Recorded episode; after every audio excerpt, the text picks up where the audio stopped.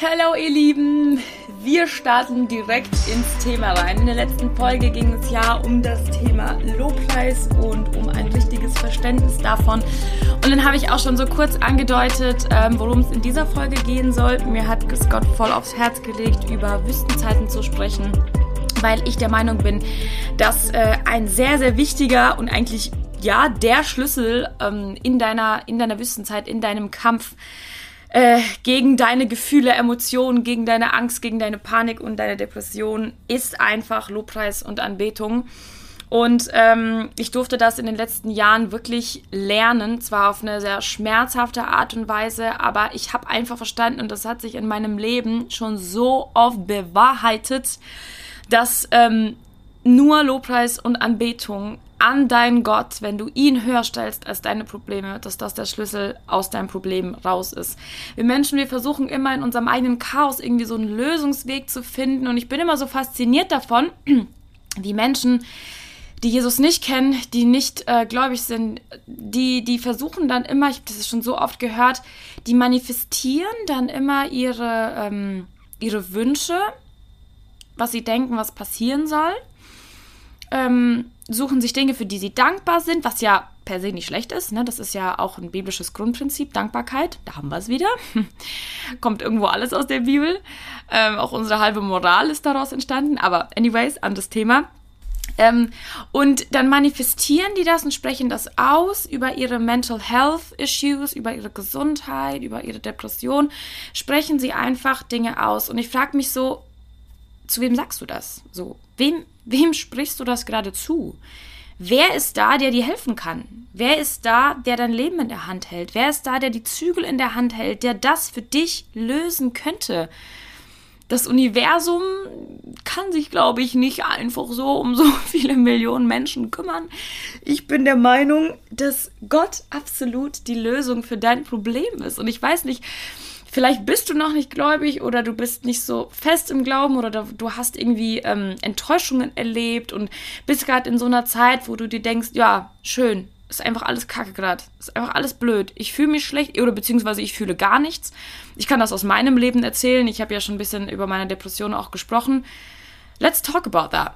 Depressions sind einfach ein krasses Problem in unserer Gesellschaft gerade egal mit wem ich nicht spreche in der letzten Zeit, hier Depressionen da, Depressionen hier, Panikattacken da, Ängste da, ähm, ich will nicht mehr leben, Momente hier und dort.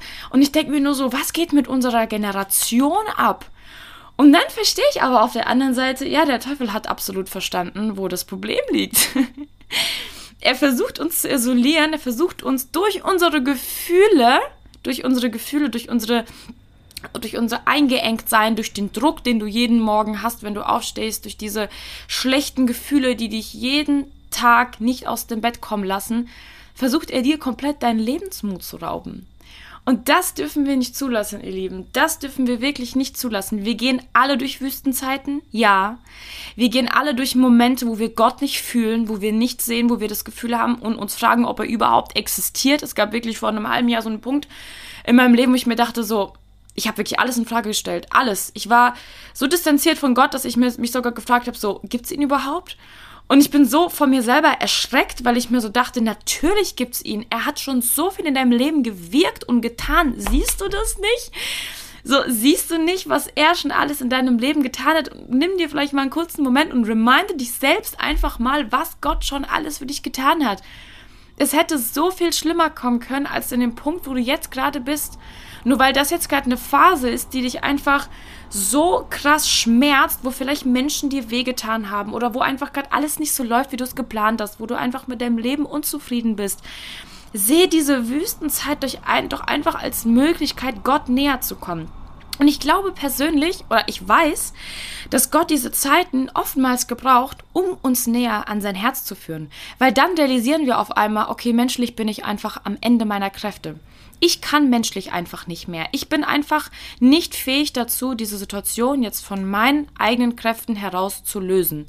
Ich habe alles probiert, vielleicht bist du schon beim Psychiater gewesen, vielleicht hast du schon bei dem Seelsorge gemacht, vielleicht hast du dir schon diesen Tipp reingezogen oder folgst irgendwelchen Motivational Speakern, die dich jeden Tag und jeden Morgen versuchen aus dem Bett zu kriegen.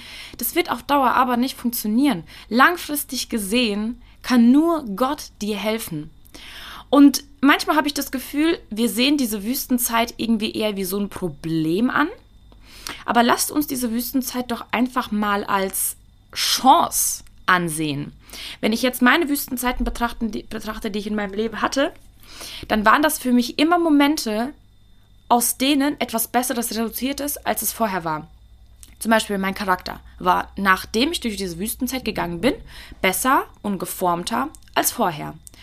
Thema Sünden waren vorher präsenter in meinem Leben, als nachdem ich Gott erlaubt habe, diese Sünden, diese Süchte, was auch immer, aus meinem Leben zu reißen und es zu bereinigen. Nimm doch diese Wüstenzeit einfach gerade mal nicht als ein Problem da, auch wenn alles in deinem Leben dir gerade weismachen will, dass es ein Problem ist. Nutze es doch vielleicht einfach mal gerade als Chance.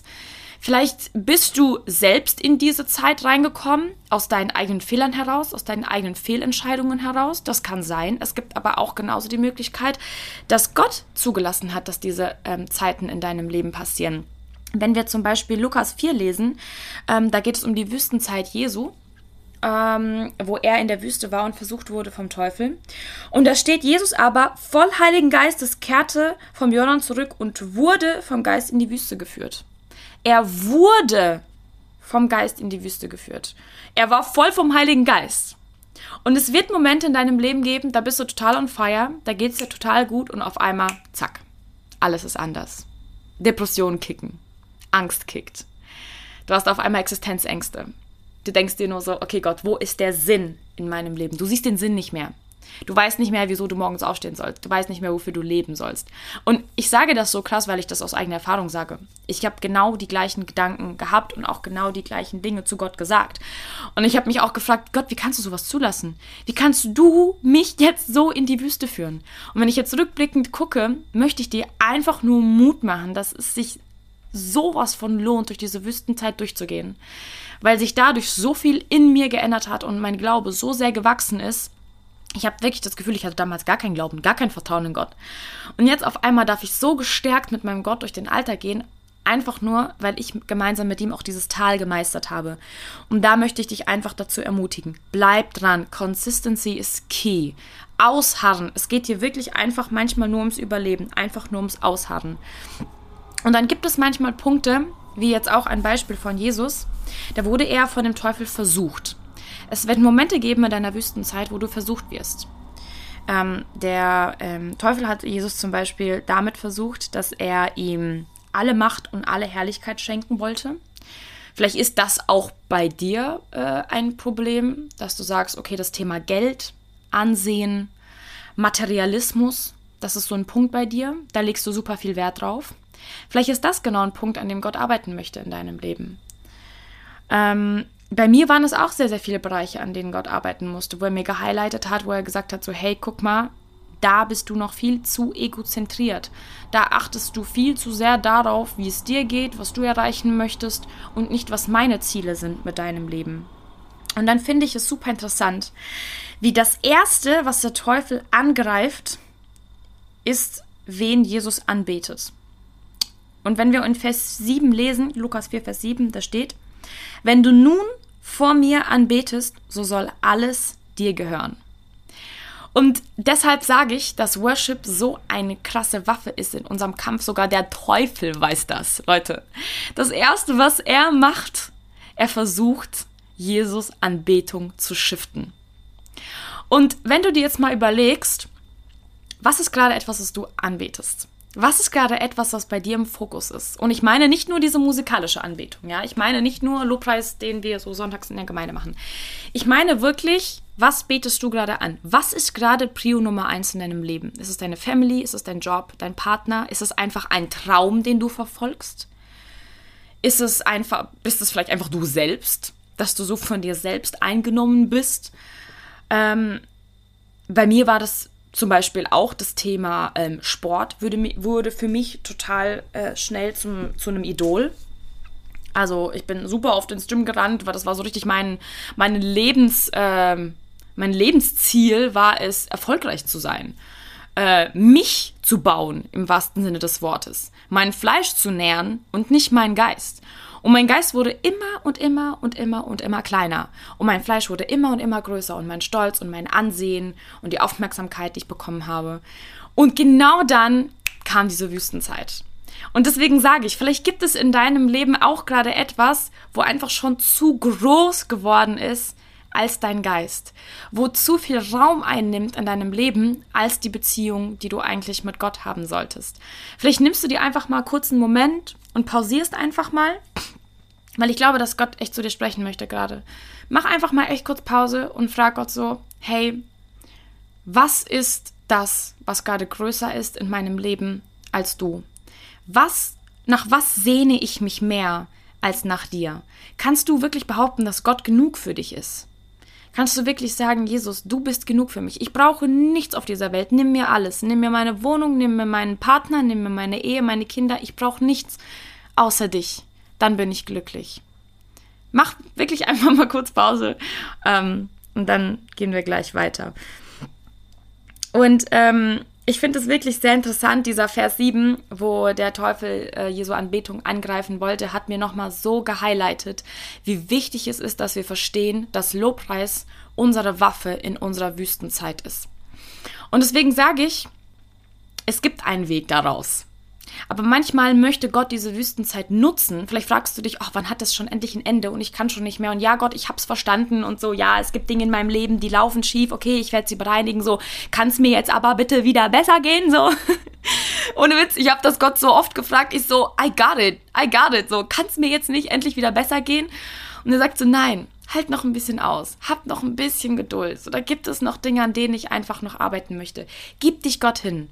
Lass einfach zu, dass er diese Situation nutzen kann, um dich näher an sein Herz zu ziehen. Ich bin der Meinung, dass Wüstenzeiten immer dazu da sind, um die Distanz, die zwischen ähm, Gottes Schöpfung und dem Schöpfer ist, dass die einfach gebrochen wird und dass wir einfach näher an Gottes Herz kommen. Weil das war bei mir absolut der Fall. Die Frage ist nur, ob du das zulässt.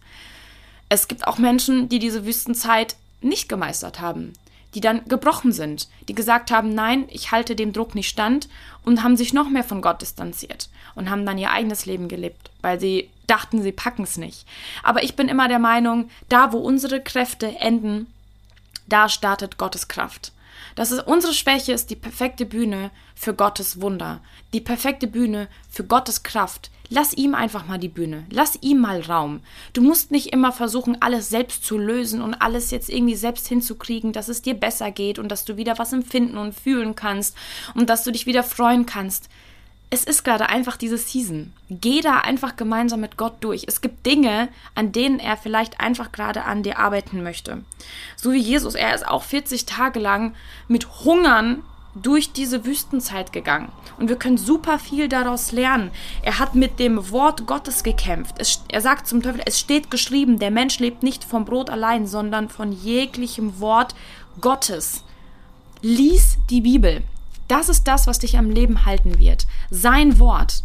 Sein Wort zu kennen, sein Wort zu studieren. Wenn du liest und wochenlang, monatelang nichts fühlst, bleib dran. Lies trotzdem weiter. Irgendwann wird ein Moment kommen, da wird Durchbruch kommen. Und ich kann das wirklich aus meinem eigenen Leben bezeugen. Es gab wirklich einen Tag, es gab einen Moment, da kam das wie ein Durchbruch. Auf einmal habe ich wieder gefühlt, ich habe die Bibel gelesen und ich habe so viel Erkenntnis bekommen. Davor war da tote Hose. Monatelang, Leute, monatelang. Ich habe nichts empfunden, ich habe nichts verstanden. Ich bin einfach nur gehorsam gewesen und bin da dran geblieben, weil es mir wirklich so schlecht ging, dass ich keinen anderen Ausweg gesehen habe, als mich wieder Gott anzunähern.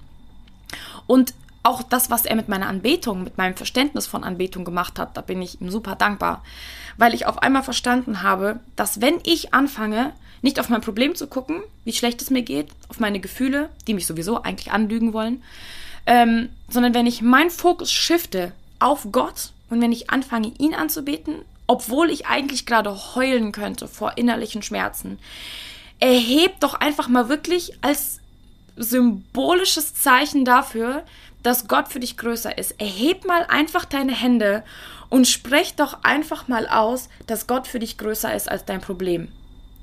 Sprich das doch einfach mal aus. Ihr Lieben, unsere Worte haben so eine Macht, so eine Kraft und wenn wir das verstehen, der Teufel hat ja Angst davor. Er zittert, wenn wir anfangen, Gottes Namen zu erheben. Alles das, was er will, ist, dass du morgens im Bett bleibst. Alles das, was er will, ist, dass du deine Hände nicht mehr erhebst, wenn du Lobpreis machst. Alles das, was er will, ist, dass das Gebet für dich immer wenig, weniger und weniger Stellenwert in deinem Alltag bekommt. Er will dich von Gott distanzieren, das ist sein Ziel. Und ein Indiz dafür, um zu prüfen, wie close du gerade mit Gott bist, ist deine Anbetung zu 100 Prozent. Wenn er es geschafft hat, deine Anbetung zum Schweigen zu bringen, dann, dann ist das wirklich ein gravierendes Problem. Und ich bin der Meinung, dass wir, dass das der erste Punkt ist, an dem wir arbeiten sollten als Christen, ist jeden Tag zu checken, okay, wie bin ich on track? Ist meine Anbetung gerade gesund? Bete ich Gott überhaupt gerade an? Und wie gesagt, nochmal, nicht nur im musikalischen Sinne. Anbetung ist ein kompletter Lebensstil. Stell dir die Frage, ist gerade jeder Bereich in meinem Leben surrendered? Ist gerade jeder Bereich in meinem Leben Gott hingegeben? Oder gibt es da noch Momente, die ich für mich selbst beanspruche? Ist da noch irgendein Ziel und Wunsch in meinem Leben, wo ich ganz genau weiß, dass es nicht Gott geleitet und ich jage dem trotzdem hinterher? Dann gib das Gott ab. Das ist auch Anbetung sich einfach Gott komplett hinzugeben, das Innerste zu öffnen und zu sagen, Jesus, hier bin ich, ich kann nicht mehr, du siehst, ich habe keine Kraft mehr. Und Gott ist dann niemand, der sagt, okay, du musst jetzt da irgendwie alleine durch. Nein, er sitzt neben dir auf dem Boden und weint mit dir mit. Er weint mit dir mit. Ich hatte in der Folge ähm, zum Thema Lobpreis ja schon erzählt, dass ich ähm, äh, eines Abends äh, vor kurzem so einen Moment hatte, wo ich äh, nach Hause kam nach dem Gym, es war schon zehn und es war dunkel in meiner Wohnung. Ich habe mich auf meinen Boden gesetzt und ich war so voller Dankbarkeit erfüllt äh, und habe einfach Lobpreis gemacht und habe Gott angebetet und war einfach nur mit ihm und ich hatte wirklich das Gefühl, er sitzt da gerade neben mir und umarmt mich und, und, und verbringt einfach gerade nur Zeit mit mir. Es war noch nicht mal so ein super, super heiliges, Jesus, ich bete jetzt, ich knie jetzt vor dich nie. Es war einfach ein Reden mit einem besten Freund. Und dann hat er mich so zurückerinnert, vor zwei, drei Jahren hatte ich genau den gleichen Moment. Ich kam nachts nach Hause, es war dunkel, ich habe das Licht nicht angemacht und ich bin auf meine Knie gefallen, aber nicht, weil ich ihn angebetet habe, sondern einfach, weil ich keine Kraft mehr hatte. Ich habe so unter Depressionen gelitten, mir ging es so schlecht, ich bin einfach hingefallen und ich habe einfach nur geheult, ich habe geschrien, Gott, wo bist du? Wo bist du? Ich kann nicht mehr, wo bist du? Ich habe nichts gefühlt. Gar nichts. Den ganzen Abend durch, gar nichts. Und gestern an dem Abend, wo Jesus neben mir saß, durfte ich einfach wirklich realisieren, so diese ganze Zeit, die ich durchgegangen bin und gehalten, durchgehalten habe, saß er trotzdem neben mir. Er ist nicht abwesend. Vielleicht fühlt sich das für dich gerade so an, aber er ist nicht abwesend. Nur weil du ihn gerade nicht fühlst und nicht spürst, heißt es nicht, dass er nicht da ist er arbeitet trotzdem. Kommt, wir haben einfach mal ein bisschen mehr Vertrauen in unseren Gott. Ich glaube, manchmal denken wir so schlecht und so gering von unserem Schöpfer. Dabei ist er so groß und so heilig und er hat dein ganzes Leben in der Hand, wenn du es ihm gibst. Er hat alles unter Kontrolle. Wieso haben wir so Angst davor, dass unser Leben gerade komplett aus dem Ruder läuft, wenn wir doch unser Leben Gott abgegeben haben? Und wenn du das noch nicht hast, wenn du noch nicht sagen kannst, dass Jesus dein Herr ist, dann mach das heute dann leg doch einfach mal dein komplettes Leben vor und sag, Jesus, ich kenne dich vielleicht noch nicht, ich weiß nicht, wer du bist, zeig du dich mir. Ich bin gerade in einer so schlimmen Phase oder vielleicht kennst du jemanden, der gerade in dieser Phase ist, dann schick ihm vielleicht einfach diese Folge, ermutige ihn damit. Vielleicht hörst du dir das gerade an und denkst dir nur so, keine Ahnung, wer dieser Jesus ist, dann lern ihn kennen. Er möchte Gemeinschaft mit dir haben. Er hat dich erschaffen, um Gemeinschaft mit dir zu haben. Und diese Zeit, durch die, die du gerade gehst, ist vielleicht einfach ein Schlüssel dafür, dass du näher an sein Herz kommst. Und wenn ich eins damit sagen möchte, ist einfach dich zu ermutigen, durchzuhalten. Auch wenn sich für, sich für dich alles gerade so anfühlt, als könntest du nicht und als würdest du einfach nur krepieren und als würdest du untergehen und versinken, auch in deinen eigenen Fehlern und Fehlentscheidungen. Gott ist kein Gott, der das nicht in die Vergangenheit zurückwerfen kann. Lass die Vergangenheit ruhen. Lebe in deinem Hier und Jetzt mit deinem Gott. Lass an dir arbeiten. Steh diese Zeit durch. Und was ist danach passiert? Nach der Wüstenzeit Jesu ging sein Dienst los. Er war vorbereitet. Er ist durch diese Wüstenzeit gegangen und er wurde vorbereitet. Vielleicht ist diese Zeit auch gerade dazu da, dass Gott dich vorbereitet für irgendwas. Vielleicht hat er dich berufen für einen ganz, ganz bestimmte, bestimmten Bereich, in dem du dienen sollst. Und das verstehst du jetzt noch nicht. Aber ich kann dir sagen, ich bin jetzt an dem Punkt, wo ich verstehe, weshalb ich durch diese ganze Wüstenzeit gehen musste. Ich darf jetzt Menschen helfen. Ich darf jetzt Zeugnis sein für das, was Gott in meinem Leben getan hat. Und du weißt nicht, wozu Gott imstande ist. Unser Gott ist so groß, unser Gott ist so mächtig. Lasst uns ihm einfach mal wirklich die, die Kraft zuschreiben und die Macht zuschreiben, die er wirklich hat. Ich glaube, wenn wir anfangen, ihm mehr zu vertrauen und ihm mehr hinzugeben, dann kann er so gewaltige Wunder in unserem Leben tun. Und ich bin so gespannt, das in meinem eigenen Leben sehen zu dürfen. Und ich hoffe, dass auch du das sehen wirst.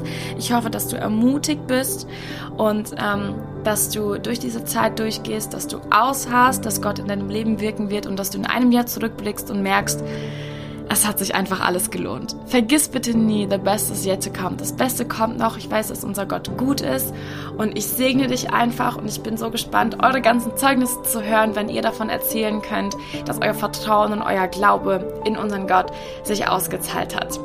Danke dafür, dass du zugehört hast und ich freue mich schon enorm auf die nächsten Folgen mit euch.